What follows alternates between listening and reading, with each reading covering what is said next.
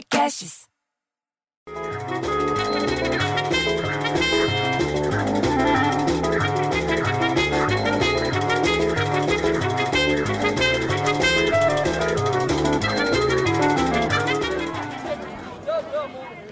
Ah, para com essa música pra gente ouvir a brigaiada.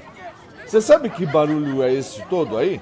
É a dona Nelly, mãe da Samanta e do Alexandre, que fica trocando fofoca com a dona Clarice, a mãe do Renatinho. Só ao invés dela vir aqui na frente do prédio, não, ela fala lá do outro lado da rua, bem alto.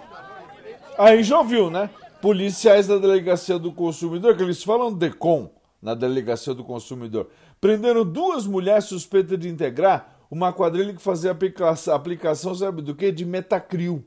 Também conhecido como PMMA, que é uma coisa de plástico que é utilizada para preenchimento de rosto e do corpo.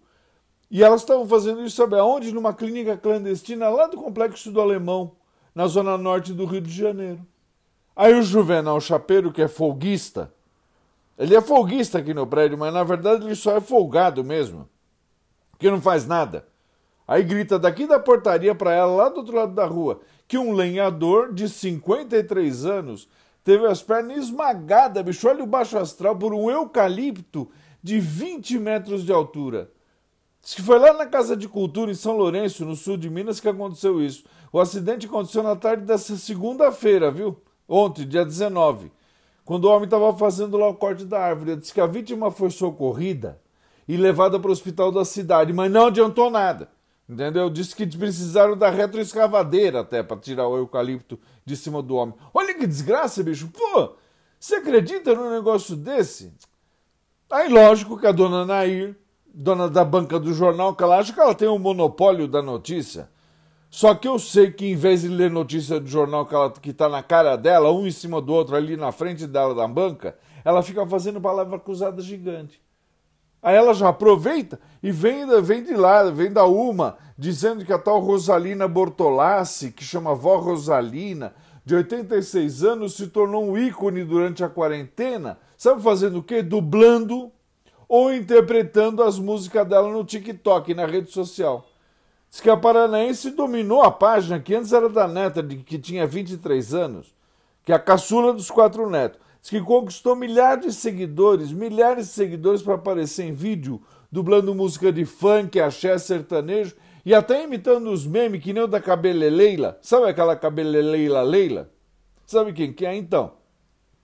Tá lá no TikTok, vai ver. Bicho, pra quê? Aí o seu Azevedo já sai na janela para falar que a barulheira acordou a filha dele, que também tem uns 23 anos e dorme até meio-dia e que o pessoal quer tanto discutir, já que quer tanto discutir, acordar todo mundo, então que discuta isso. A Prefeitura do Rio vai liberar, a partir de 1 de novembro, evento em quadra de escola de samba. Mas sem aglomeração e seguindo todos os protocolos de prevenção, que é usar máscara, álcool gel, isso, aquilo, aquilo outro. O decreto do prefeito Mário Crivella, que foi publicado no Diário Oficial dessa terça-feira, traz uma revisão da fase 6B da flexibilização da cidade. Você sabe como é que eu sei isso? Porque eu estou lendo. E isso tudo vai estar em vigor, já está em vigor desde o dia 1 de outubro. Na prática, na verdade, estão permitindo, no mês que vem, disputa de samba, ensaio, feijoada e show dentro do município do Rio de Janeiro. Eu quero só ver o que, que vai acontecer. Porque aqui é uma, é, é uma coisa triste, é um policiamento. Você sai na rua e fala, cadê a máscara, Celili?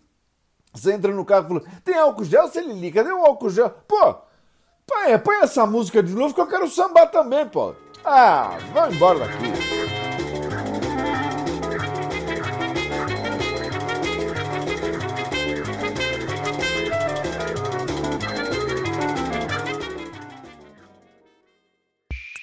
Esse podcast foi editado por Rafael Sales e Júlia Fávero.